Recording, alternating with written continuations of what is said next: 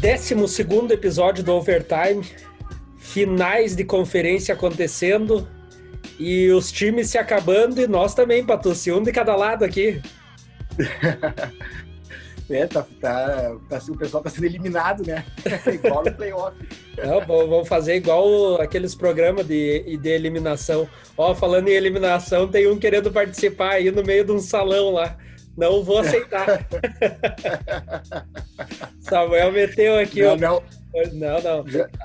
Tem que estar preparado para apresentar. É isso aí, já foi varrido. e faz tempo que ele não participa, né? É, esse aí tá varrido, esse aí tomou é. 4x0 já. É. Beleza. Vamos começar falando do Leste, que já tem duas partidas, Patucci. Qual que é a tua análise até agora desse Miami 2 a 1 no Boston? É, terceira partida ontem. Uh, Miami conseguiu abrir 2 a 0 na série. Uh, assim, não foi fácil os jogos, né? O Boston teve bem nos dois jogos e, e, deu uma, uma cochilada ali, onde o Miami conseguiu se recuperar e virar nas duas partidas. É, e quase aconteceu isso uh, ontem, na, no terceiro jogo, né? É uma série complicada, cara. São dois grandes times, uh, times com coletivo forte. É, achar que vai ser fácil é, é, é por ilusão. Agora, o placar da série pode uh, talvez não, não ser, não representar dificuldade. Não, não, necessariamente vai ser 4 a 3 uma série dessas, mas todos os jogos vão ser muito disputados. Uh, eu acho que a gente deve ir para uma série longa, né? mas de repente um 4 a 2 ou um 4 a 3 o, Bo o Boston, teoricamente, para virar, acho que dá mais possível um 4 a 3 para o Boston ou um 4 a 2 para o Miami. Seriam. Uh, resultados possíveis, assim, pelo que os times estão apresentando. É, o, o Boston começou tomando aquele sustinho de 2 a 0 não jogando bem, mesmo com, com grandes atuações, principalmente do Jason Tatum, né? O Kemba Walker uh, vinha meio sumido nesse playoff e agora parece que resolveu jogar tudo que ele sabe também, né? É, apareceu no terceiro jogo, uh, veio bem, fez a diferença. Né? Ele o, o Jalen Brown também, que tinha ficado um pouco abaixo nos dois primeiros jogos. É, o Boston teve um, uma crise de vestiário que ficou, uh, que repercutiu bastante depois do 2 a 0 para o Miami, né? E parece que houve uma, uma reunião do Brad Stevens com os principais líderes do, do time, né? O Kemba Walker, o Jason Tatum, o Jalen Brown e o Marcus Smart. É, e para tentar acalmar os, os, ânimos, parece que houve uma discussão meio grande aí. É, cara, é até natural, né? 2 a 0 contra, é, tomando uma virada nos dois jogos é, de mais de 10 pontos de diferença que eles estavam vencendo. E, e outra coisa positiva para o Boston agora foi a volta do Gordon Hayward, né? Que por mais que esteja sem ritmo de jogo, é um jogador importante na rotação deles e, e vai com certeza somar aí é, vai gerar mais dificuldade para o Miami. O Miami vem naquele, naquela tocada deles, né? Que tem feito todo o playoff, jogos consistentes, embora eles tenham tido alguns altos e baixos fora do padrão nesse último jogo. É, o time é muito coletivo, né, cara? O Jimmy Butler e o Goran Dragic estão liderando, liderando o time, tem a experiência do Igodala e a gurizada nova, né? Ben Adebayo, Tyler Erro, é, Duncan Robinson estão comparecendo muito, né? A bola de três deles está caindo muito.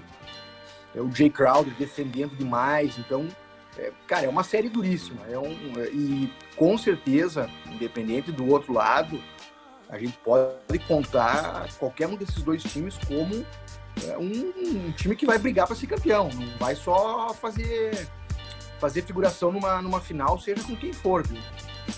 É, o o, e o Jimmy Butler não apareceu ainda, né? Se for ver da verdade, ele não fez uma grande atuação nas partidas. Não foi a estrela do time. Mas tá ali para ser o, o, que segura a balança, né? Para não, não deixar o Miami desandar. É, ele, é uma referência em quadra é, muito mais pelo uh, por postura do time, né? Como o time se, se comporta e a postura do time uh, se comportar de acordo com o que ele se comporta na quadra. Uh, ele teve um, um, um, final de jogo 2 muito forte ali, onde ele teve umas roubadas de bola decisivas na, na virada do placar, no final do jogo. E ele aparece no quarto período, né, cara? mas ainda tá, assim, é, devendo aquela atuação que ele teve contra o Milwaukee, que ele arrebentou com o Milwaukee, né? Que não deu nem chance do Milwaukee é, fazer alguma coisa, né? Quando viram, estavam tomando 3 a 0 Então tá faltando um pouco disso do Jimmy Butler.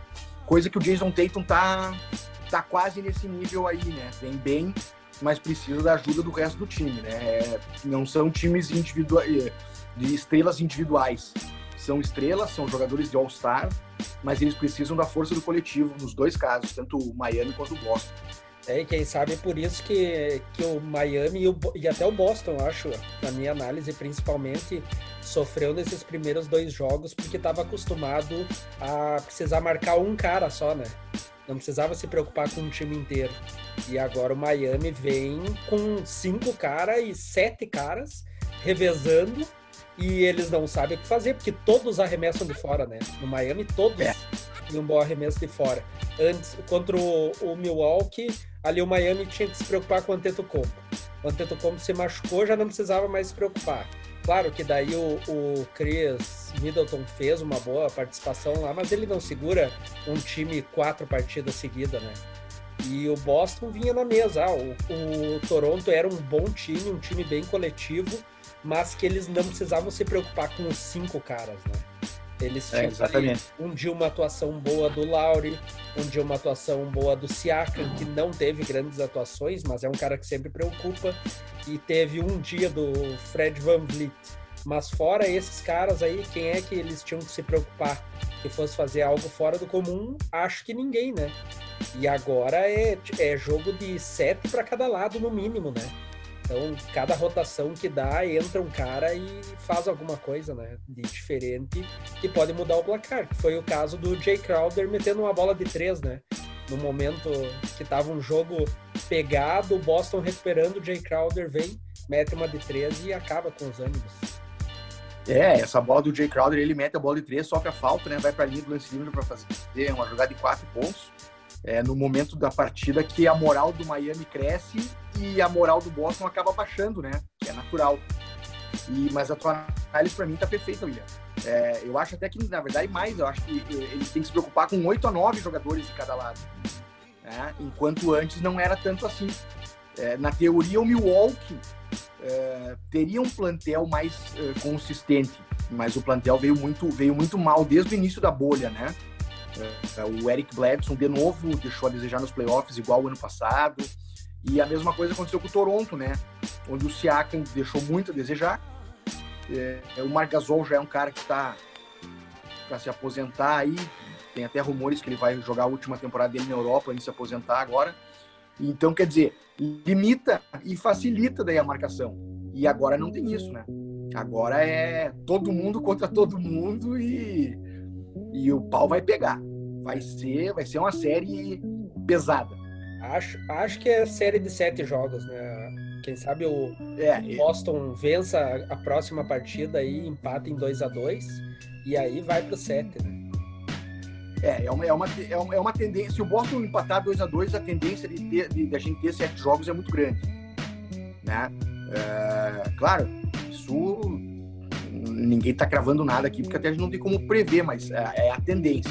Agora, se o Miami ganhar a próxima, a gente já pode vislumbrar uma tendência de seis jogos do Miami faz, abrindo um 3 a 1 possivelmente o Miami fecha em 4 a 1 4 a 2 Certo. Né? Então, o próximo jogo, que vai ser só na terça-feira, né? A gente está gravando hoje, domingo.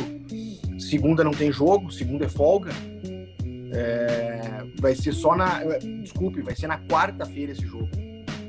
Então, além de descanso para os times, né, é um jogo bem crucial aí no desenrolar do que vai acontecer na série. É a metade da série, não o quarto jogo. É, tu comentou, a gente tá gravando aqui domingo, é quase 8 da noite, e às 8 e meia começa uh, outro jogo, né? Los Angeles Lakers e Denver. Que o Los Angeles meteu 12 de diferença na primeira partida, né? Contra o Denver e não sei se o Denver vai ter energia para conseguir reverter uma série uh, contra o Lakers. O que, que tu me diz? É, o, o Lakers, assim, o Lakers vem bem, fechou as duas primeiras séries de uma maneira, vamos dizer assim, tranquila, né? 4 a 1 contra o Portland, 4 a 1 contra o Houston. é, não correu riscos de perder o primeiro jogo, controlou o jogo durante todo o tempo. É, o Denver tentou encostar no placar, tentou impor dificuldades, mas a equipe não estava muito bem. É, o, Denver vem de um cansaço, né, cara? Duas séries de sete jogos, nas duas tendo que virar um 3 a 1 contra para 4 a 3 é, Primeira vez na história que isso a, a, acontece, né?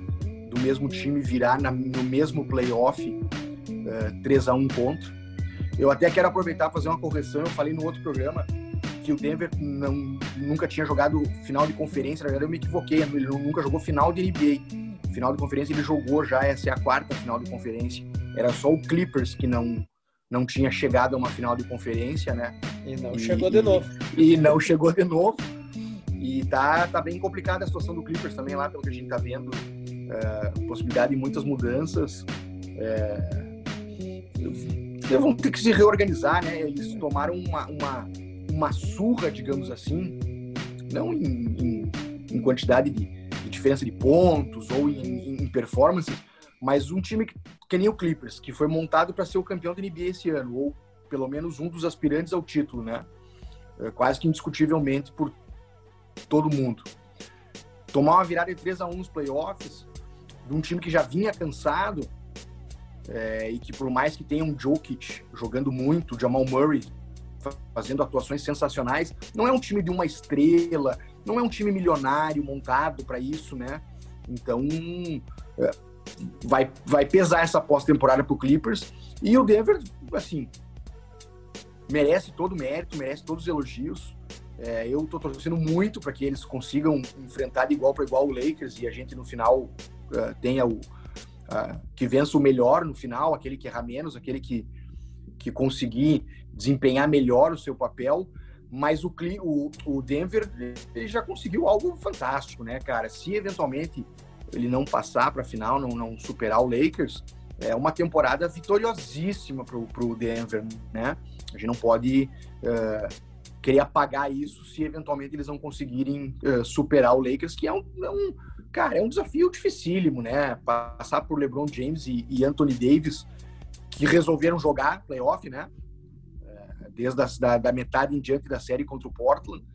Então, é, já é, já tá de bom tamanho pro Denver, sem desmerecer ninguém e sem achar que o Denver não pode passar. Pode, mas, mas já tá de bom tamanho para ele. Mas não sabe, Sabe que o, o preparador físico lá, o Felipe, eu não sei dizer o sobrenome dele, o Felipe Eichbra.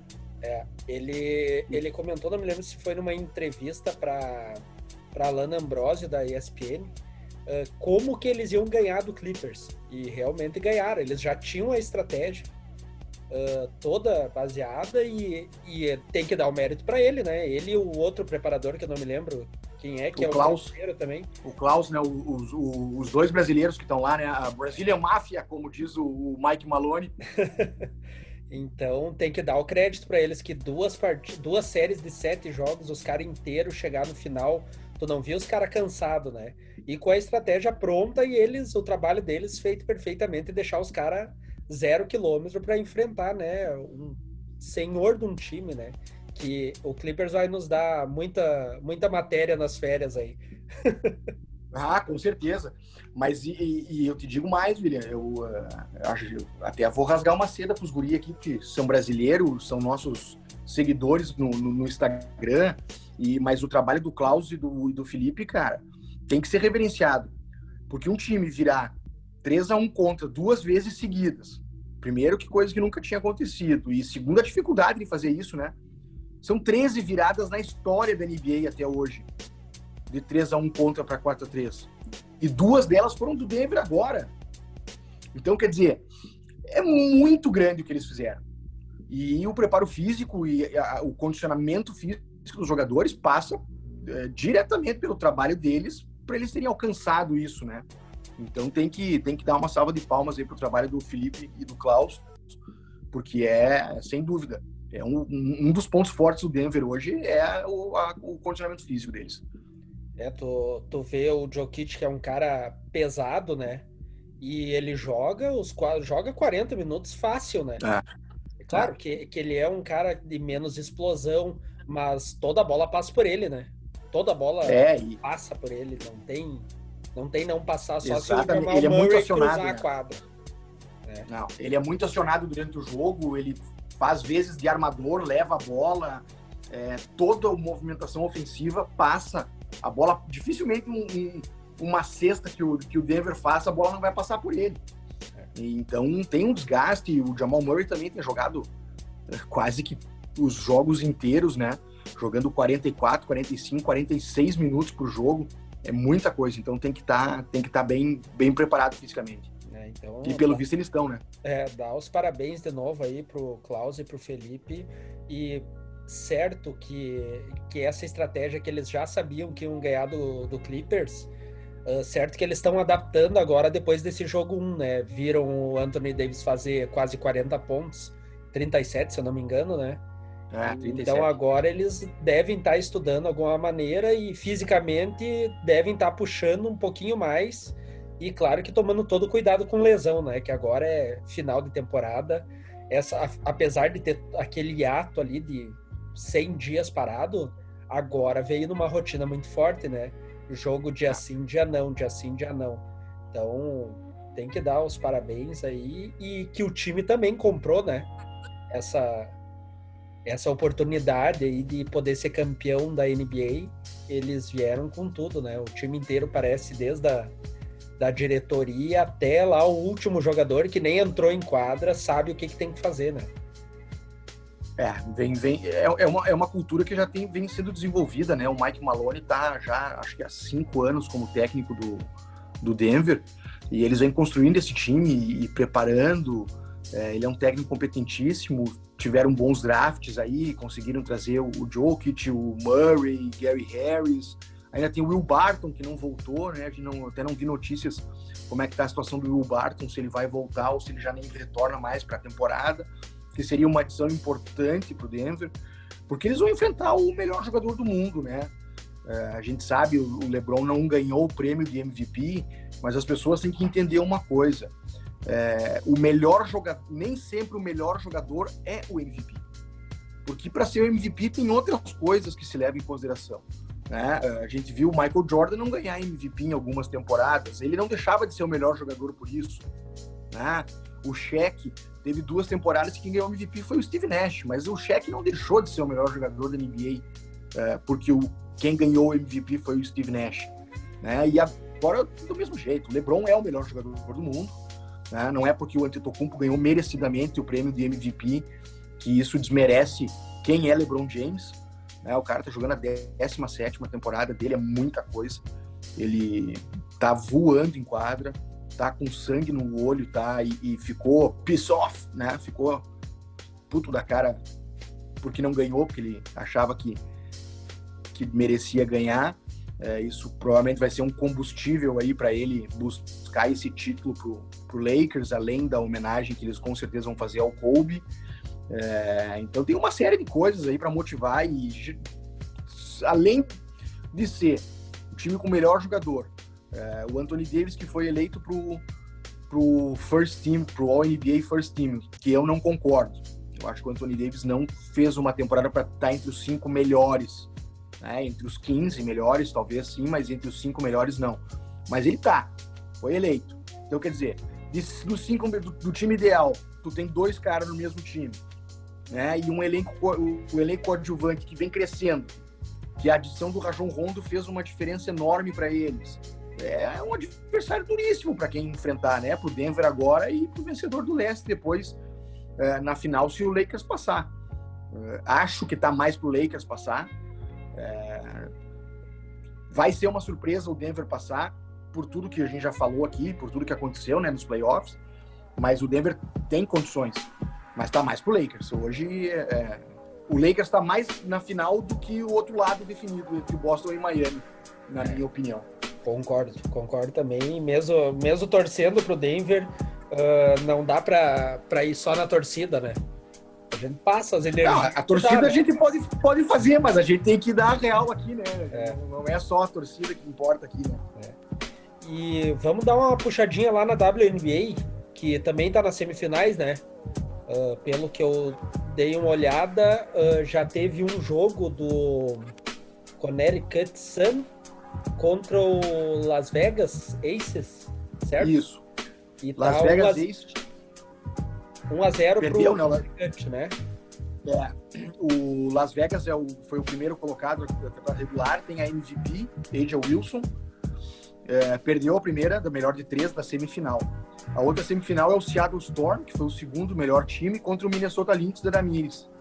É, eu li que esse jogo foi adiado porque houve alguns testes de Covid que deram resultado inconclusivo. Então a WNBA resolveu é, adiar esse jogo até poder resolver essa situação né, para não não haver nenhum tipo de, de crise é, é, em termos de contaminação e, propagação do vírus, né, dentro da bolha da Flórida, das meninas. É, o Minnesota Lynx passou pela segunda rodada pelo time da Diana Taurasi, pelo Phoenix Mercury, com uma atuação gigantesca da Damires, 22 pontos, 4 bolas de 3. Ela foi a líder do time em quadra. É, o Minnesota vem forte, vai ser um duelo duríssimo entre Minnesota e Seattle, que tem duas cracaças de bola, né? E a gente logo vai ter a, a, a, o time campeão da WNBA aí, lembrando que as séries é, agora as semifinais são já são melhor de cinco jogos, né? Antes era jogo único, né? As duas rodadas anteriores. Né? E aí agora as séries ficam um pouquinho mais longas e daí a final também melhor de cinco jogos deve acabar é, um pouco antes das finais de NBA. Vamos torcer para Damir estar na final aí, né? Torcer para o Minnesota. Vamos torcer para Damires, é o Minnesota. O Minnesota tem quatro títulos já, junto com o Houston Comets, pode pode ser campeão e daí ser o maior campeão com cinco títulos. Tem a técnica do ano. Uh, Coach Reeves foi eleita a técnica do ano. Então, mas a gente tem do outro lado times times fortes ainda, né? Uh, o Connect Sun teve uma classificação um pouquinho abaixo, mas vem bem. Uh, superando adversários difíceis na, nos playoffs, né? Passou pelo Chicago Sky e, na primeira rodada, então quer dizer, é, e depois passou pelo Los Angeles Sparks, que era o terceiro colocado. Então é um time que tem que ser valorizado. E do outro lado tem AJ Wilson, MVP. No Seattle tem Sue, Sue Bird e Brianna Stewart. É, é, é, casca grossa aí, tá, tá tão equilibrado quanto a NBA, mas nós vamos torcer para Damires aí pro Minnesota ir longe e quem sabe ser campeão mais uma vez. Beleza. Na próxima semana, lá do dia 28, que é a próxima segunda-feira, sem ser amanhã, né?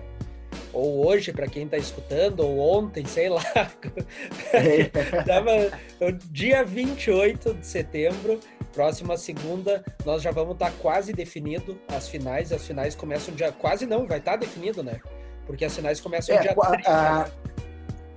Não, é, o último jogo de, de final de conferência, caso vá a sete jogos, é, tá marcado a série do Oeste, tá marcado para 30 do 9.